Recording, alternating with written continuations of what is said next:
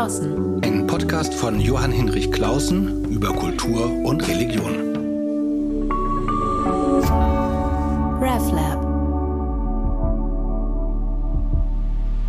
Herzlich willkommen zum letzten Podcast vor der Sommerpause. Mitte August geht es dann weiter, aber dazwischen ist Pause. Deshalb besonders wichtig dieser Podcast, der das erste halbe Jahr 2023 für mich abschließt und ich bringe eine Entdeckung, eine große Entdeckung, nämlich eine wunderbare Dichterin, die ein beeindruckendes Leben, ein auch schweres Leben äh, gelebt hat, belastet durch psychische Krankheit, die aber zugleich trotzdem oder wie auch immer, damit dagegen wunderbare Verse geschrieben hat, die einen ganz feinen religiösen Sinn in sich tragen. In Deutschland und in der Schweiz ist sie eigentlich gar nicht bekannt, in Italien eine ganz große Alda Merini. Nun, wie bin ich drauf gestoßen? Ja, seltsamerweise durch eine theologische Examensarbeit, wer hätte das gedacht, die ich als Zweitgutachter beurteilen durfte. Und in diesem Falle war das eine wirklich freudvolle Aufgabe. Und heute spreche ich mit der Autorin dieser theologischen Examensarbeit und der Entdeckerin Magdalena Bredendieck. Herzlich willkommen. Vielen Dank. Ähm, genau, Sie sind die erste Theologiestudentin, die ich mal im Podcast habe. Das Studium ist nämlich noch nicht ganz fertig. Sagen Sie mal kurz, äh, wie genau. ist der Stand? Ich bin jetzt im sechsten Jahr und werde diesen Herbst meine Examensprüfung abschließen. Sehr gut. Und die Examensarbeit vorgezogen, genau. das kann man, dann ist man, hat man das schon hinter sich und kann genau. sich dann der Freude der Klausur und der mündlichen Prüfung Richtig, ja. So, wie kam es, dass Sie eine italienische Dichterin entdeckt haben, wo ich gedacht dachte, das kann ja gar nicht sein, dass sie hier nicht bekannt ist. Ähm, eine der ganz großen literarischen Stimmen der, des 20. Jahrhunderts. Wie haben Sie sie ja. für sich entdeckt? Es war ein absoluter Zufall, anders kann ich das gar nicht sagen. Ich habe im Rahmen meines Theologiestudiums ein Jahr in Rom studiert und war da ähm, genau mit dem Melanchthon-Zentrum, so heißt das, kann ich sehr empfehlen, allen Theologiestudierenden.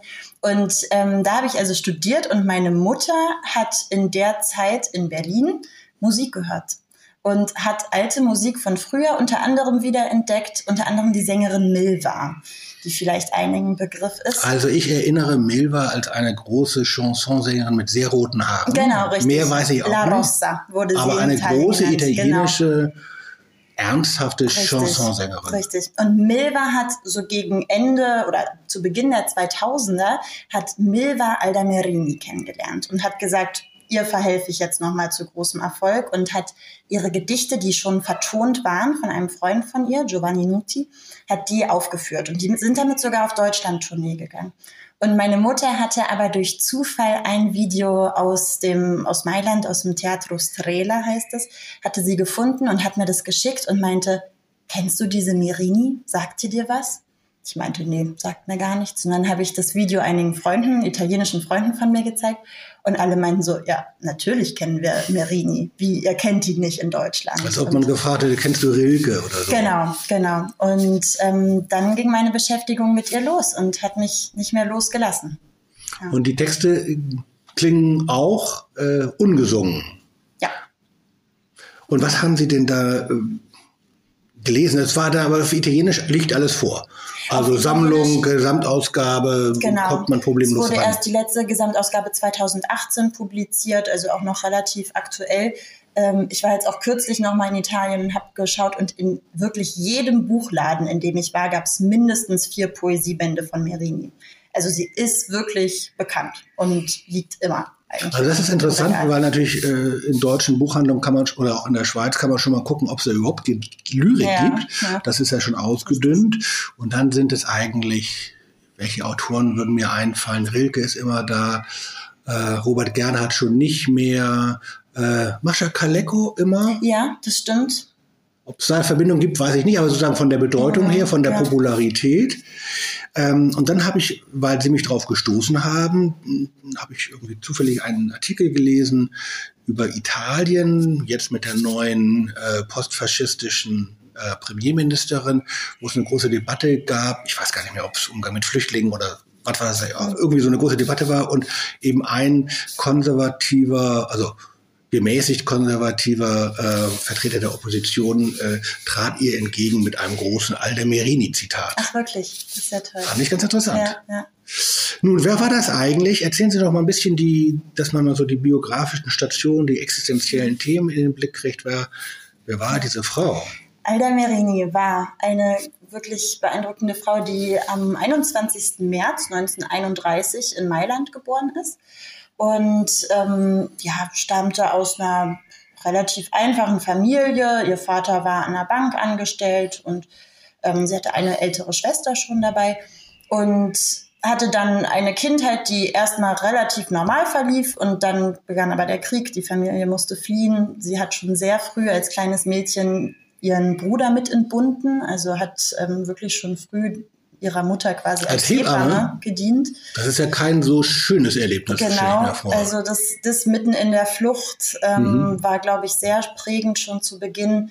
Ähm, sie konnte dann nach dem Krieg wieder zurück nach Mailand, wollte eigentlich an ein relativ renommiertes Gymnasium gehen, wurde da aber abgelehnt, weil ihr Italienisch nicht gut genug war. Oder weil sie ein Mädchen war? Ähm, es wird, sie sagt zumindest selbst, es lag an den italienischen okay. Ergebnissen, aber das ähm, ja, mhm. lasse ich offen. Sie hatte schon früh eine große Begeisterung für Literatur, ähm, hatte aber auch sehr früh, würde ich behaupten, ähm, schon Anzeichen von psychischen Problemen zumindest. Sie hatte früh Essstörungen ähm, und hatte auch so beschreibt es ihre Tochter, relativ mit 16 Jahren so eine hysterische Blindheit und wurde das erste Mal in Turin eingewiesen und nach einem Monat aber wieder entlassen. Und sie wurde dann als junge Frau mit 19 Jahren, hat sie sich in die italienischen Mailänder intellektuellen Kreise begeben, wo sie früh gefördert wurde und mit großen Größen der Zeit, Spagnoletti, äh, Maria Corti und noch andere, hat sie zusammengearbeitet und hat als einzige, die noch nicht publiziert hatte, mit denen über Literatur philosophiert. Wie hat sie das denn geschafft? Also man kommt ja nicht mal so einfach in intellektuelle Kreise rein, gerade als junge Frau dann in ja. äh, den frühen 50er Jahren wird das gewesen ja. sein. Also sie hatte dann relativ früh, als sie schon geschrieben hatte, ähm, Giacinto Spagnoletti kennengelernt. Und der hat ihr Zugang zu diesen Kreisen. Und der war was? Der war Ein Autor. Autor. Genau. Okay. Mhm. Autor ähm, und ja, großer Intellektueller der Zeit. Ähm, und so kam sie quasi in Kontakt mit diesen Menschen, hat selbst schon publiziert oder selbst ja, geschrieben zumindest. Und dann kam ähm, ihr Gedicht Il Gobbo, der Bucklige. Und das war in diesem, in diesem Kreis so ja, beliebt, dass es dann in diese Anthologie aufgenommen wurde und also in eine, eine Sammlung von Gedichten. Das gucken wir uns und, nachher nochmal an, aber genau, erstmal die Lebensgeschichte, ja, genau. dieses Gedicht Il Gobo. So, und so begann quasi dann, hat sie ihren ersten Gedichtband herausgegeben, der ein absoluter Erfolg war. Also sie hat von der Kritik ganz, ganz tolle Rückmeldungen erhalten und ähm, wurde dann aber auch früh Mutter, hatte einen Bäcker geheiratet aus Mailand und hatte dann ihre zwei Töchter, hat ein weiteres Buch rausgegeben und der Erfolg blieb dann nicht aus, aber war auf jeden Fall sehr viel gemäßigter. Und dann beschreibt sie, wie ihr Mann eines Tages nach Hause kam und ähm, sie total verrückt wurde, so schreibt sie das, dass sie plötzlich einen Stuhl auf ihn geworfen hat und selbst ganz überrascht war, woher diese Kraft in ihr kommt. Und ihr Mann hat dann den Krankenwagen gerufen und der hat sie in eine psychiatrische Anstalt, Paolo Pini hieß das Haus, ähm, außerhalb von Mailand eingewiesen und aus diesem Haus kam sie für fast 13 Jahre nicht mehr raus. 13 Jahre. 13 Wir kommen gleich mal auf den ganzen Horror, den das damals, der damals damit verbunden war. Aber äh, mich erst, interessiert erstmal, was für eine psychische Erkrankung war denn das? Also das ist ja gar nicht so einfach, mhm. weil unsere heutigen Begriffe, man würde sagen, keine Ahnung, Borderline oder äh, was auch immer, das passt ja nicht für die damalige ja. Zeit. Sie haben das Wort Hysterie genannt. Das ist ja eigentlich eine Bezeichnung aus dem, aus dem 19. Jahrhundert. Ähm, Gibt es irgendwie so eine Idee? Haben Sie irgendwie eine Idee, was das gewesen sein mag? Also sie wurde offiziell eingewiesen mit der Diagnose Schizophrenie. Also das war das, was man ihr dort vermittelt hat. Ich selbst, ich halte mich da sehr zurück, Diagnosen anzustellen, weil ich dafür einfach zu wenig in der Materie drin bin. Ähm, ich würde behaupten, dass es eher sowas vielleicht eher Richtung manisch-depressiv ging mhm. ähm, oder ja, auf jeden Fall Form von Depression in irgendeiner Art und Weise. Aber es war jedenfalls nicht einfach so, dass man eine junge Frau, das gab es ja auch, die jetzt unangepasst war, die etwas anderes wollte, als Nein. eine Bäckersfrau sein wollte, dass man die dann pathologisiert hat, sondern sie war richtig schwer krank. Das würde ich so das sagen. waren ganz massive ja. äh, Vorfälle, ja. ähm, auch gewalttätiger Art. Ja. Ähm, insofern kann man nachvollziehen, dass man sie dann eingewiesen hat. Das würde man heute auch machen. Aber damals, das waren ja noch die 50er Jahre, genau. kam sie in etwas, was sie in ihrer in Ihrer Examensarbeit richtig als Irrenhaus beschrieben ja, haben. Ja. Vielleicht erklären Sie nochmal das Wort und dann, was damit eigentlich verbunden genau. ist. Ähm, also im Italienischen sagt Merini, sie war im sogenannten Manicomio. Und das ist ganz bewusst nicht die Psychiatrie. Und deswegen habe ich mich auch in meiner Arbeit entschieden, von Irrenhaus oder Irrenanstalt zu sprechen. Ein Begriff, den ich heute wirklich auch nicht mehr nehmen möchte. Nee, der ist diskriminierend, nicht? Möchte, genau. Mhm. Für die damalige Zeit und die Zeit, in der sie interniert war, würde ich sagen, ist ja aber durchaus sehr passend. Merini beschreibt selbst, ähm, dass sie in diesen 13 Jahren über 50 Elektroschocks hatte, mit denen sie behandelt wurde. Sie hatte eine Zwangssterilisation, wirklich gegen ihren Willen. Sie wurde mehrfach vergewaltigt.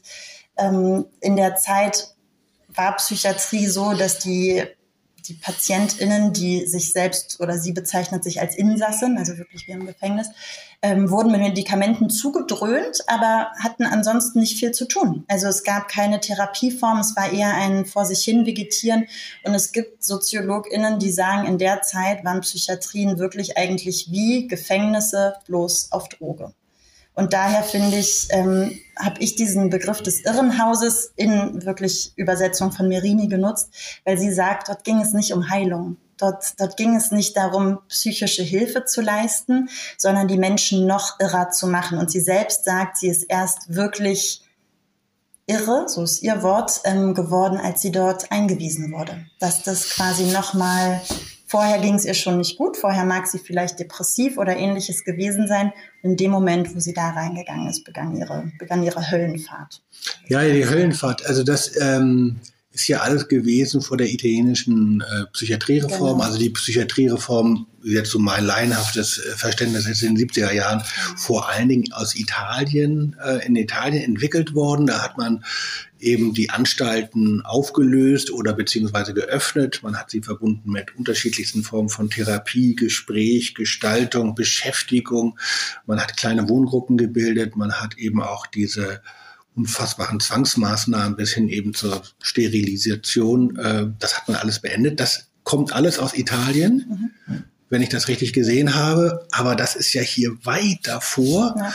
Man denkt, das ist ja fast so wie im 18. Jahrhundert, wo dann auch wo man das so kennt, Irrenanstalten, da werden die Verrückten eingestellt und dann die, die nicht Verrückten kommen mal am Wochenende und gucken sich das an zu ihrer Belustigung. Das hat es noch nicht gegeben, ja. aber eben massive Gewalt. Massive Gewalt, die vor der Gesellschaft versteckt wurde. Genau. Also das war ja wirklich am Stadtrand. Sie selbst sagt, sie wusste nicht, dass so eine Orte existiert haben. Und das ist wirklich gut möglich, weil die einfach so versteckt waren. Man hat sein Wahlrecht verloren als Frau, wenn man dort interniert war. Man, man kam raus und durfte, hatte einfach kein demokratisches Gewicht mehr. Also das ist wirklich ganz existenziell eine absolut große Diskriminierung gewesen. Und sie hat bestimmt auch ihre Kinder nicht gesehen in der Zeit. Sie hat die Kinder nicht mehr gesehen. Sie hat während der Zeit in der Psychiatrie noch zwei weitere Kinder bekommen und die alle vier Töchter wurden ihrer Obhut entzogen, worunter sie auch sehr gelitten hat. Hat sie denn später, sie, sie haben, in, wenn ich das äh, wahrgenommen habe, hat sie später nochmal den Kontakt hinbekommen? Also Sie haben ja selber erzählt, ja. Ihre Tochter hat von ihr berichtet. Also ja. da muss es ja wieder eine Annäherung gegeben ja. haben. Ihre älteste Tochter, Emanuela, hat sogar ein Buch über sie geschrieben, hat ein Buch rausgegeben, ich glaube 2019 ist es erschienen. Ähm, hatte auch viel Kontakt noch mit der Mutter. Andere Töchter haben selbst den Kontakt auch abgebrochen. Ähm, ich weiß, dass die Emanuela aber kurz vor dem Tod nochmal dafür gesorgt hat, dass alle vier Töchter ins Krankenhaus kamen und sich verabschiedet haben von der Mutter. Sie schreibt aber selbst, dass sie nicht weiß, wann das das letzte Mal passiert war. Also locker wird der Kontakt da gewesen sein, aber natürlich stark vorbelastet. Aber 13 Jahre, hat sie in diesen 13 Jahren auch geschrieben oder erst danach wieder? Also sie hat in dieser Zeit auch geschrieben, es sind ein paar ähm, Briefe und Gedichte erhalten, man ist sich aber nicht sicher, ob die wirklich aus der Zeit stammen. Ein Arzt, von dem sie sehr begeistert war, hat ihr eine Schreibmaschine gegeben in der Zeit. Es war ein Arzt, den sie sehr toll fand, weil der so einen psychoanalytischen Ansatz vertrat und dadurch halt sehr tiefenpsychologisch interessiert war und einer der wenigen, der wirklich reden mhm. wollte. Ähm, und deswegen wird sie geschrieben haben. Wir wissen aber größtenteils über ihr Tagebuch, was sie danach rausgebracht hat aus dieser Zeit von der Psychiatrie. Das heißt L'altra verita, die andere Wahrheit. Und in dem beschreibt sie dann Ende der 80er Jahre rückblickend die 13 Jahre Psychiatrie. Und dann ist sie aber doch rausgekommen, also und zwar auch leb lebendig raus, lebend rausgekommen. Das ist ja auch nicht ganz, ganz selbstverständlich, denn viele Menschen sind ja nie wieder rausgekommen. Man, man muss dazu sagen, ähm, 13 Jahre Psychiatrie klingt natürlich furchtbar. Sie ist in diesen 13 Jahren über 24 Mal entlassen worden. 24 Mal wurde sie okay. wieder nach Hause geschickt und hat selbst nicht geschafft. Ähm, unter anderem, als sie mit ihrer dritten oder vierten Tochter wieder nach Hause kam, hat ihr Mann das Kind nicht mal angeschaut und hat gesagt, hat gesagt, gib's zur Adoption frei. Und sie hat dann ihr Kind abgegeben und hat gesagt, ich gehe freiwillig zurück an diesen Ort, dann sterbe ich halt dort.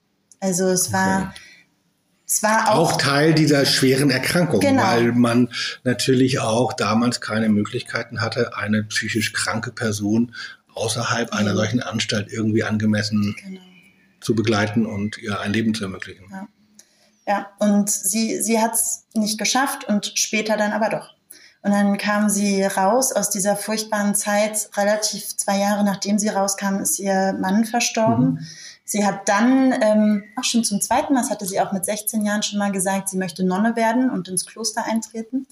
Ähm, das scheint aber nur kurz geweilt zu haben, denn zwei Jahre später hat sie sich dann wieder verheiratet ähm, und ist, man muss sich das vorstellen, dann aus Mailand nach Lecce gezogen, in Apulien. Das ist in Italien der untere Zipfel quasi. Ähm, und hat dann dort gelebt mit ihrem Mann zusammen. Und da war sie dann auch immer mal wieder kurzzeitig in psychiatrischen Kliniken, aber nie so lange, nie so lang eingewiesen.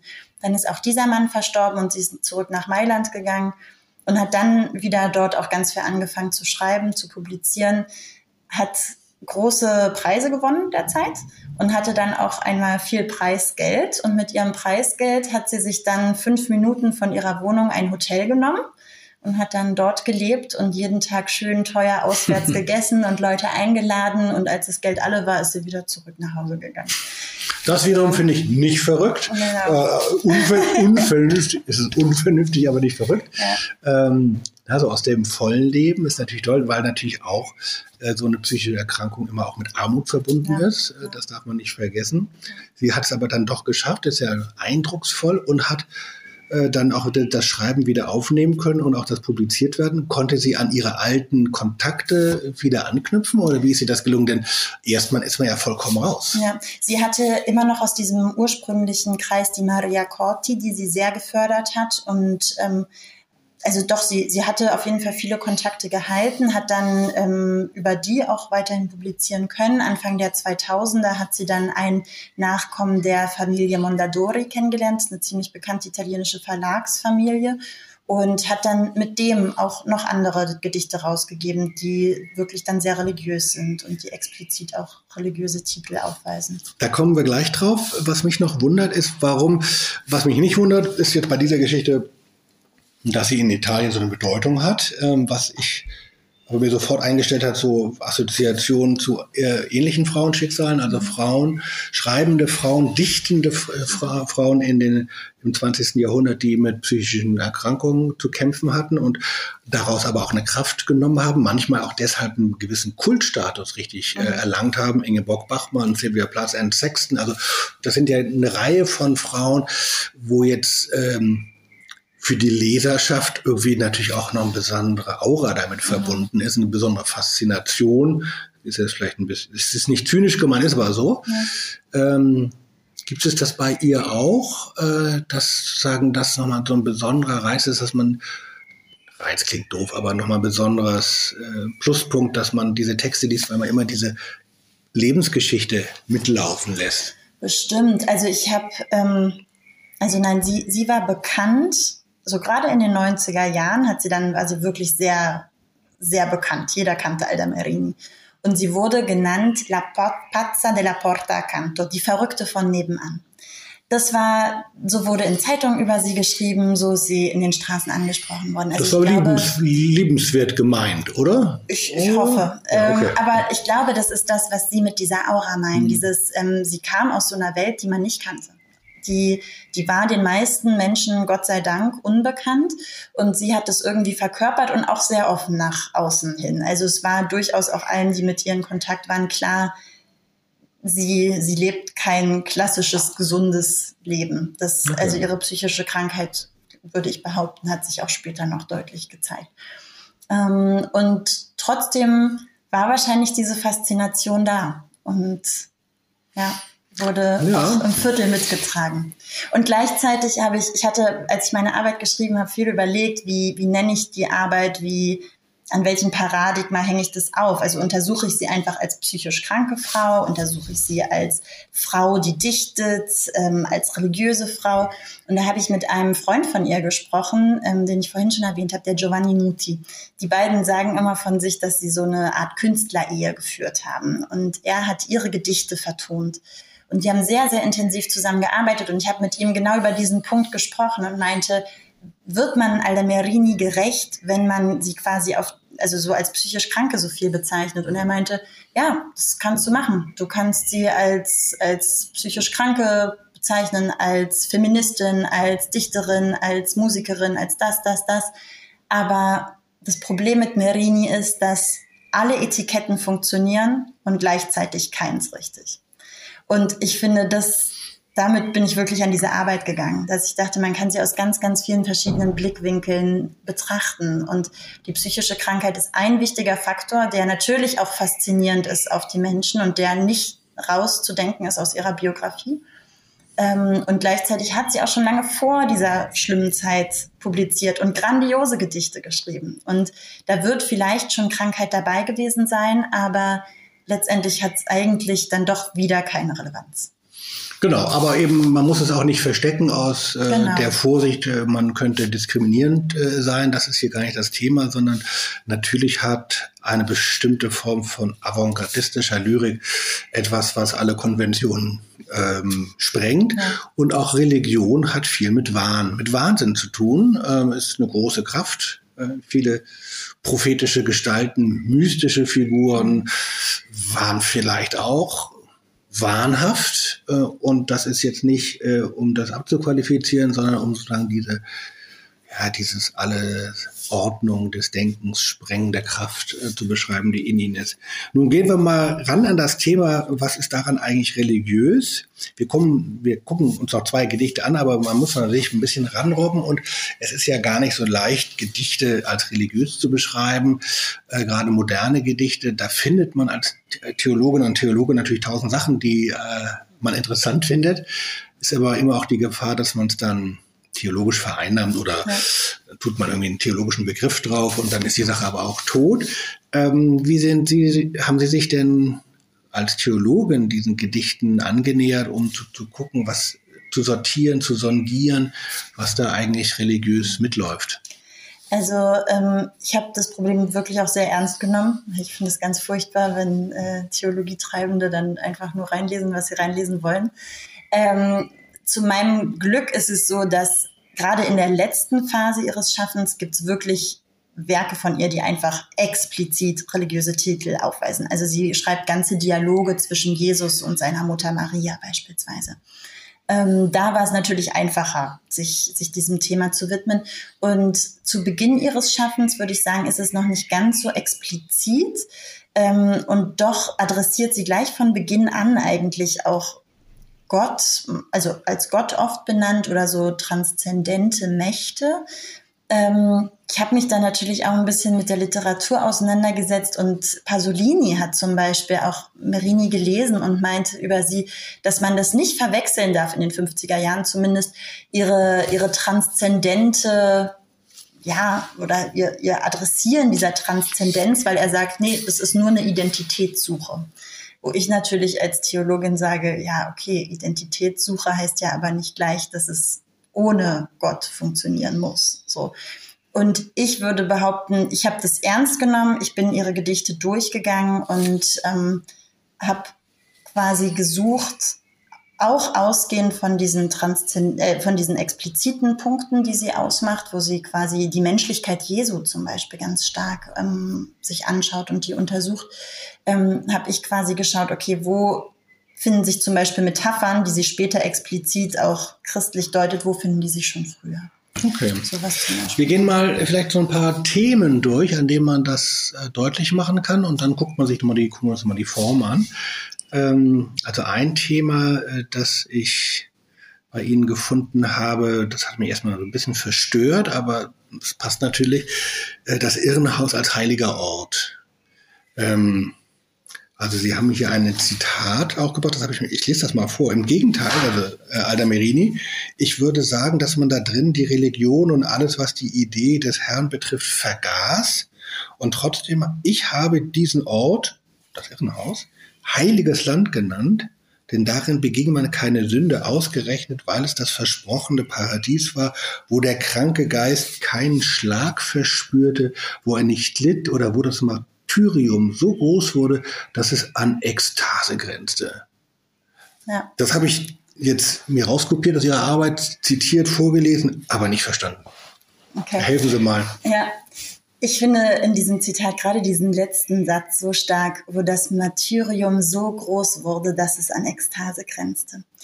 Ähm, sie macht ganz oft diese, diese vermeintlichen Gegensätze auf, ähm, sagt zum Beispiel auch, dass man sich im Irrenhaus so oft verstellen musste und also quasi damit man nicht mit Elektroschocks bestraft wird und sie sagt, ja, wir haben halt was vorgespielt. Wir haben Heilige gespielt, aber ob wir Monster spielten oder Heilige, war egal, denn letztendlich macht es keinen Unterschied. Und so ist es hier. Sie hat gelitten, nicht nur sie, all die Insassen, für die sie auch stellvertretend spricht, haben, so wie ich sie lese, unglaubliche Qualen ausgehalten, die im Prinzip also 13 Jahre Martyrium darstellen. Und gleichzeitig sucht sie, so, so lese ich sie, in dieser, in dieser, in diesem furchtbaren Leid nach irgendwas, woran sie sich halten kann und lernt dadurch irgendwie in dieser schlimmen Zeit ihren Blick zu verändern und das Martyrium nicht mehr nur als Martyrium zu sehen, sondern auch als Ekstase.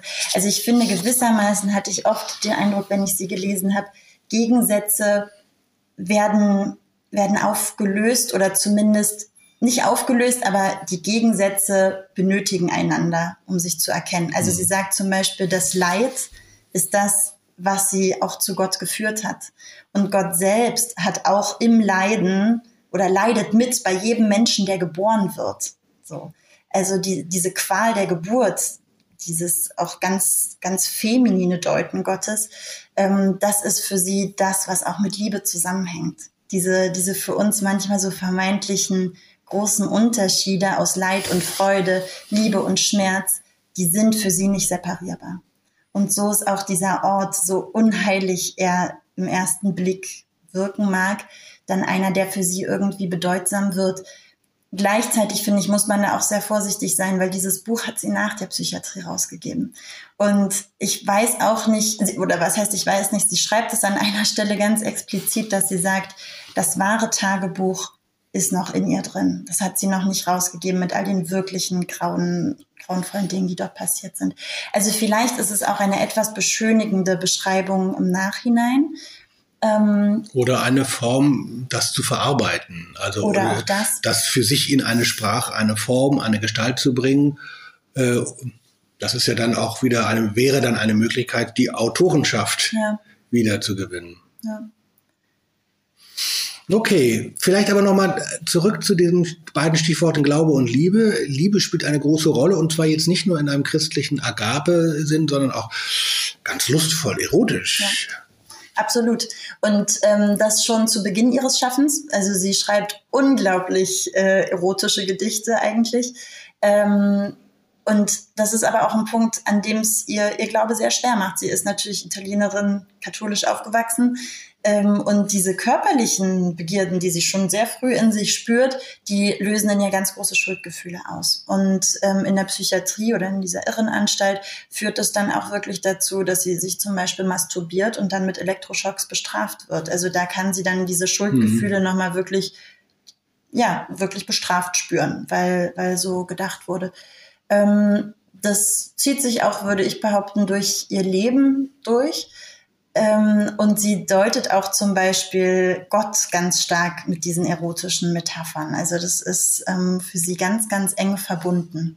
Dafür gibt es ja dann, also so skandalös, dass äh, gewirkt haben mag. Junge Frau schreibt so unverschämt erotische Gedichte.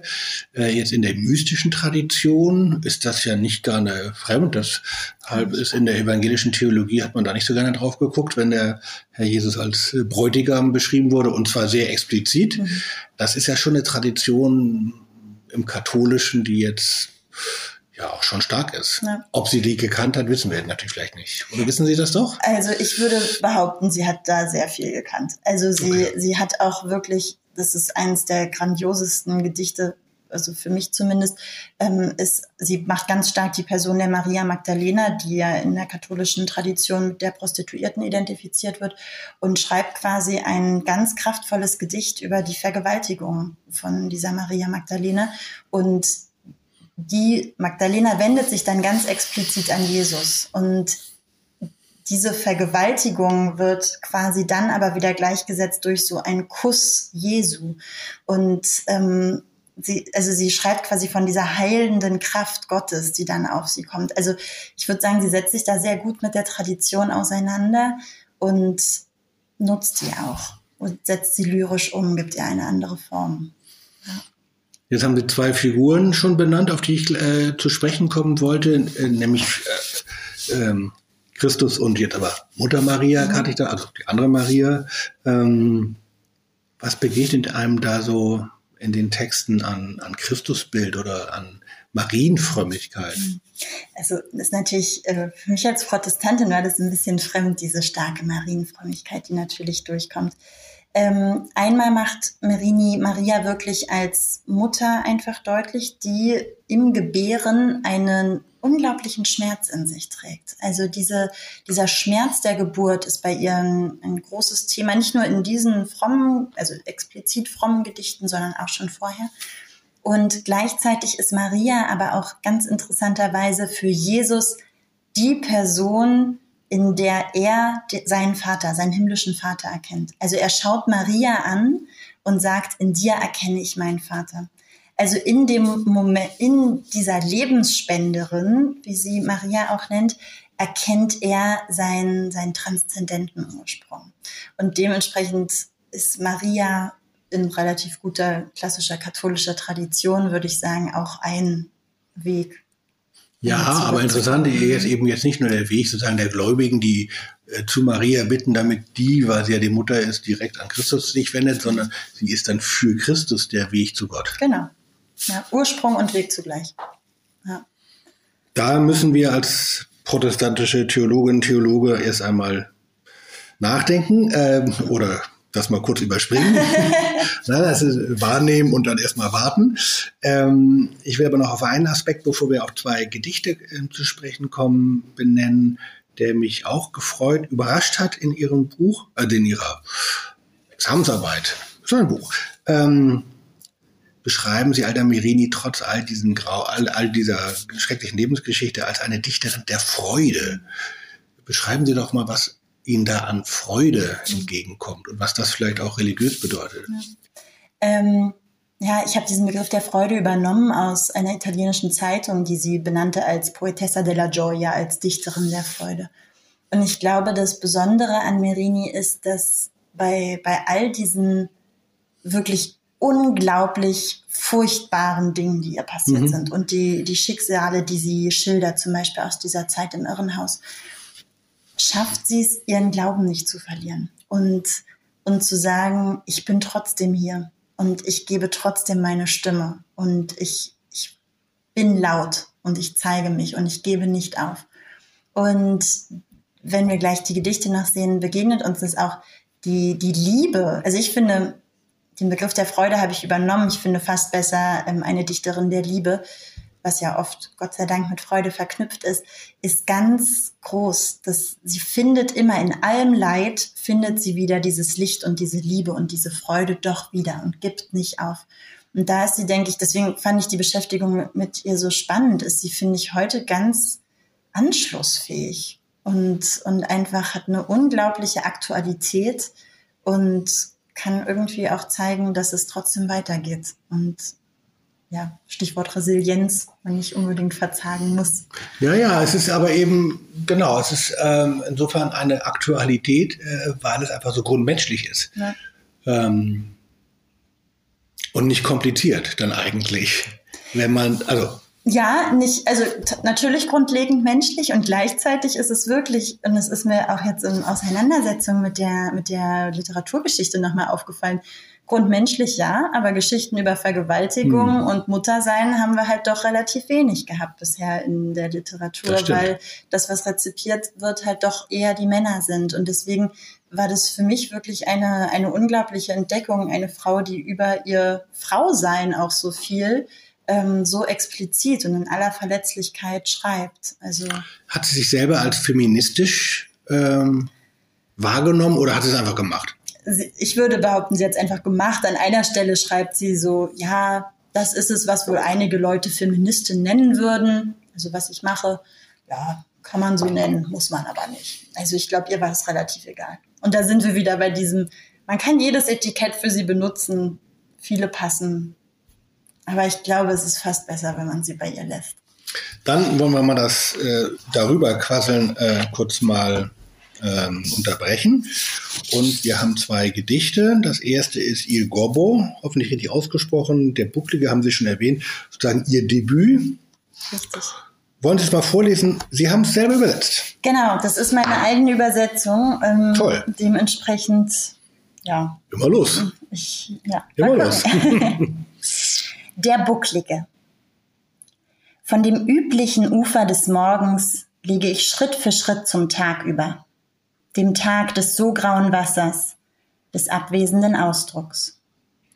Der Tag, zu ihm liege, lege ich mühevoll über, zwischen den zwei Ufern, die sich nicht erreichen. Ich selbst ungelöst für das Leben und niemand hilft mir. Aber gelegentlich kommt ein buckliger Müßiggänger, ein vorausahnendes Zeichen der Freude, der die Gabe einer sonderbaren Prophetie hat. Und damit ich entgegen der Verheißung gehe, setzt er mich über auf seinen eigenen Schultern. Wie ist es Ihnen beim, fangen wir damit vielleicht mal an, äh, damit gegangen, das zu übersetzen? Ist ja, ich habe das auch ein paar Mal probiert und bin ja kein professioneller Übersetzer, habe es aber ein paar Mal gemacht, hat mir auch viel Freude gemacht, aber ich weiß, ganz schön schwer. Wie ist es ja, Ihnen gegangen? Ja, ganz schön schwer trifft es ganz gut. Ähm, das Gedicht hier habe ich jetzt in, in Vorbereitung auf unser Treffen auch nochmal überarbeitet und habe meine ursprüngliche Version gelesen, fand ich furchtbar. Also ich glaube, bei Übersetzungen gerade von Lyrik ist ganz wichtig, sich viel Zeit zu nehmen und die immer wieder zu lesen und mit denen auch wirklich ein bisschen zu leben und ähm, zu überlegen, was, was sind da für gute Wörter dabei. Ähm, wie kann ich das am Deutschen ausdrücken? Ich habe mich hiermit ein bisschen schwer getan, gerade mit den, mit diesem, ich habe es dann als Überlegen zum Beispiel, also dieses, ich lege Schritt für Schritt zum Tag über, diese ein bisschen nautisch anklingenden Wörter. Ähm, weil, also natürlich, wenn ich übersetze, ich schaue mir erstmal den Grundtext richtig an und, und lese den wieder und wieder und wieder und versuche dann ein bisschen intertextuelle Bezüge zu finden und ähm, zu überlegen, wo sind vielleicht Wortspiele drin. Ich habe ganz bewusst entschieden, auf jegliche Metrik zu verzichten. Also im Italienischen, das macht Merini auch ganz viel, ist ja dieses Elfsilber-Versmaß ganz beliebt. Das kann ich nicht. Da, da habe ich gesagt. Ich, nee, das wird dann furchtbar. Das wird dann, hat man zu viel Zwang. Das äh, kann ja, man lieber selber machen. Es gibt Leute, die können das bestimmt grandios, aber ich gehöre nicht zu denen. Und ich habe mich dafür entschieden, mich eher wirklich auf auf die, die sprachlichen Metaphern zu fokussieren und zu überlegen, okay, gelingt es mir vielleicht ähm, irgendwie ein Wort zu finden, was im Deutschen auch einen doppelten Sinn zumindest in sich trägt. Ähm, und ja, dann viel damit arbeiten, wieder lesen, wieder lesen und überlegen. Auch mir ist Klang sehr wichtig. Ich versuche mhm. manchmal, ähm, wenn es schöne, also Reime versuche ich auch, denke ich, eher aus dem Weg. Aber wenn zum Beispiel sehr harte Konsonanten auf ähm, Diphthonge treffen oder so, versuche ich solchen Sachen manchmal gerecht zu werden. Ja. Ist natürlich nochmal ganz schwierig. Das Deutsche ist ja nicht gerade ähnlich melodisch wie das Italienische, hat nicht diese verzaubernde Kraft. Aber deshalb gehen wir so vielleicht nochmal dann doch, ich kann Ihre Entscheidung völlig nachvollziehen, auf sagen, ein Hauptbild. Mhm dass da jemand offenkundig verzweifelt ist. Ja. Und dann kommt aber eine ganz seltsame Heilsgestalt. Also ich assoziiere aber ganz anders den heiligen Christophorus, der dann einen überträgt. Das ist aber ein starker, gerader Mann. Dass da so ein buckliger Müßiggänger es sein soll, der zum rettenden Ufer bringt, ist ja ein ganz verrückt, also verrückt, also ein, Entschuldigung, aber ein ein überraschendes Bild. Ja, ja ähm, ist es auf jeden Fall. Und das Gedicht äh, vielleicht zur Einordnung hat sie 1948 geschrieben. Also sie war da noch total jung, sie war noch keine 20 Jahre alt und ähm, hat dieses Gedicht geschrieben, was dann auch in diese Anthologie aufgenommen wurde. Also ich glaube gerade diese, wenn man sich vorstellt, eine junge Frau, 18 Jahre alt, schreibt, dass ein alter, buckliger Mann ihr hilft, ihr Leben zu beschreiten ähm, also in dieser Metapher zumindest, ähm, das finde ich ganz grandios. Und diese, diese Ufer des Morgens, die sie beschreibt, dieses, diese Grenze, die es zu überwinden gilt und sie schafft es nicht aus eigener Kraft.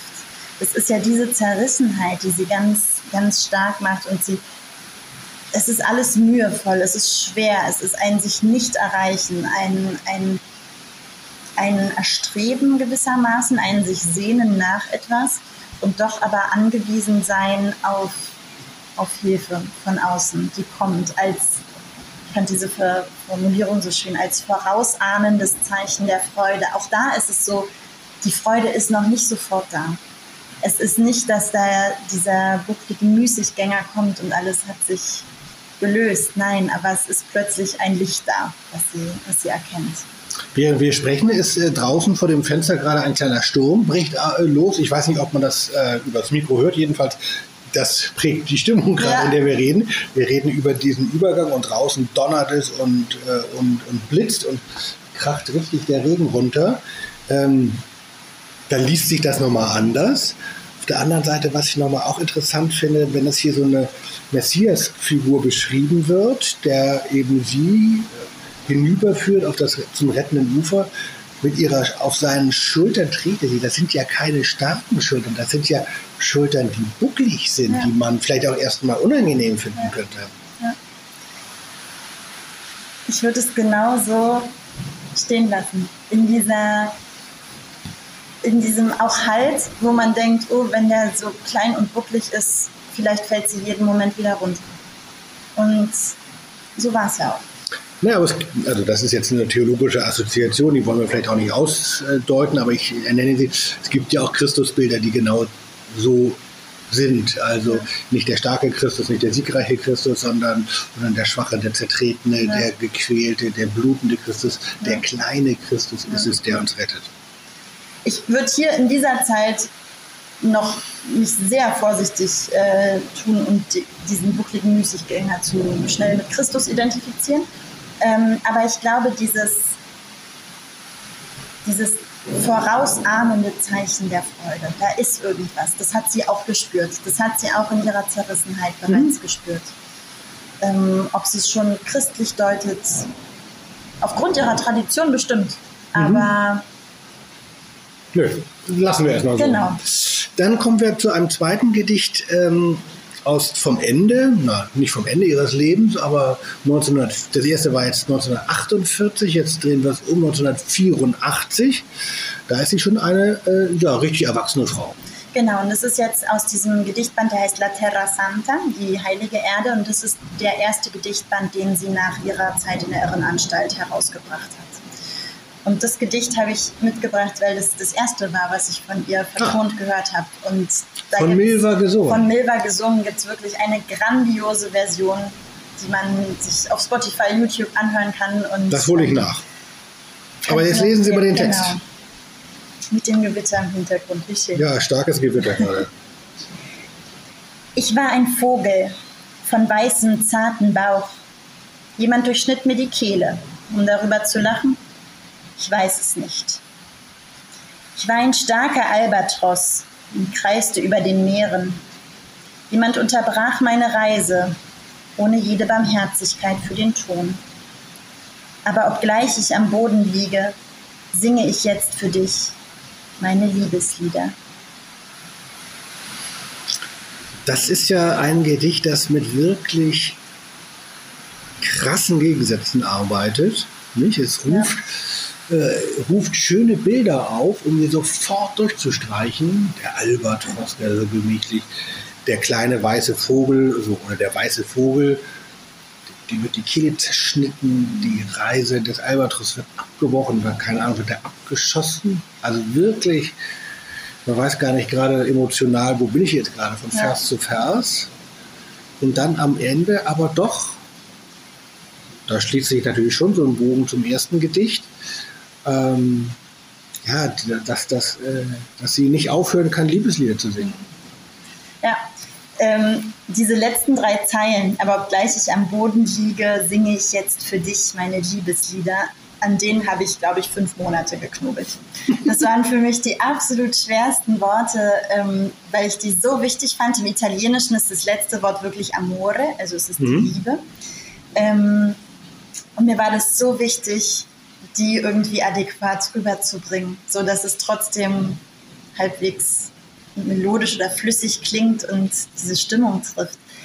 Ähm, aber es ist ja keine sind ja keine komplizierten Satzkonstruktionen. Nein. Hat man ja manchmal, ja. dass man da wahnsinnig komplizierte, avantgardistische Lyrik hat und versucht das irgendwie rüber.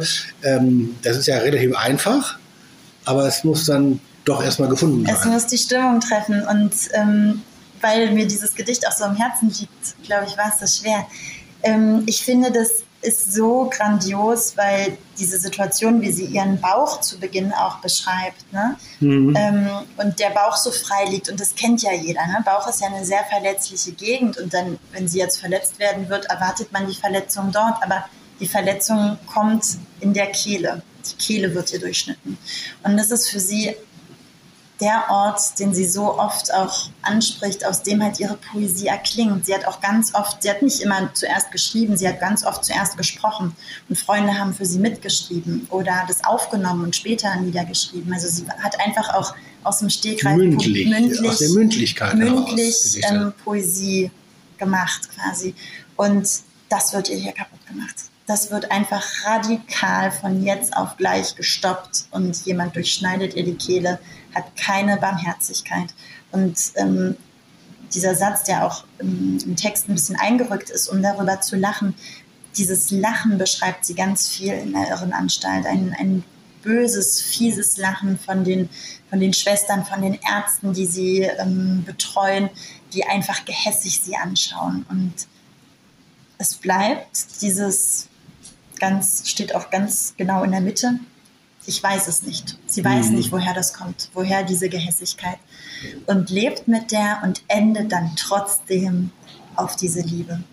Und dieses, sie, ich finde diese Gegensätze wieder, wie Sie es auch gerade angesprochen haben, obgleich ich am Boden liege, sie liegt auf dem Boden. Sie ist nicht, obwohl sie liebt, ist sie nicht plötzlich in himmlischen Sphären unterwegs. Nein, sie ist immer noch auf dem Boden, sie ist immer noch kaputt, aber sie weiß, woran sie sich halten kann und ihre Stimme erklingt wieder.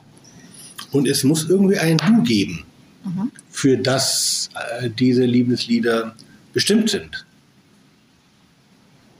Das wird nicht ja. aufgelöst. Nein. Aber es gibt ein Stimmt, Du. richtig, ne? ja. Es gibt ja, ein Du. Ja. Mhm. Es ist jetzt nicht nur, dass sie für sich selbst an ihrem Leben festhält, an ihrer eigenen Würde, sondern das gelingt ihr dadurch, dass sie sich nochmal zu jemandem anders ja. hin ausstreckt. Ja. Und das ist je nach Band auch sehr unterschiedlich. Also sie hat ähm, dieses, äh, das Tagebuch zum Beispiel hat sie ihrem Freund gewidmet, dem Giovanni Nuti. Andere Bücher widmet sie ihren Töchtern, andere Liebhabern der Zeit, die sie dann später nach ihren Männern noch hatte. Ähm, ich glaube, da, da bleibt immer auch ein bisschen Raum für Spekulation. Ja. Sehr schön. Soweit vielleicht. Vielen herzlichen Dank. Das ist natürlich nur ein erster Einstieg und man könnte jetzt noch den Kontinent Aldamirini noch lange durchstreifen. Ähm, normalerweise mache ich jetzt an dieser Stelle am Ende eines Gesprächs noch irgendwie einen Hinweis, wie es weitergehen könnte und wo man sich informieren könnte. Jetzt fällt mir nichts ein, außer einen Wikipedia-Eintrag gibt es, glaube ich, gar nicht mehr es auf gibt Deutsch. Doch, es gibt einen deutschen Wikipedia-Eintrag über sie und da habe ich gestern erst nochmal gegoogelt und rausgefunden, dass letztes Jahr, nachdem ich meine Arbeit geschrieben hatte, wohl auch ein deutscher Autor was übersetzt hat von ihr. Was man findet, wenn man ihn googelt, er heißt Marco Grosse im Moloko Verlag erschienen, aber man kann es nicht bestellen. Also das ist quasi das, was sich leider durchzieht. Es ist nicht wirklich was publiziert. Wer weiß, wer weiß, was Ihnen noch einfällt, wenn Sie erstmal Ihre mündlichen Prüfungen und Klausuren hinter sich haben. Dazu wünschen wir äh, alles Gute und vielen Dank äh, für den schönen Besuch. Ich danke Ihnen.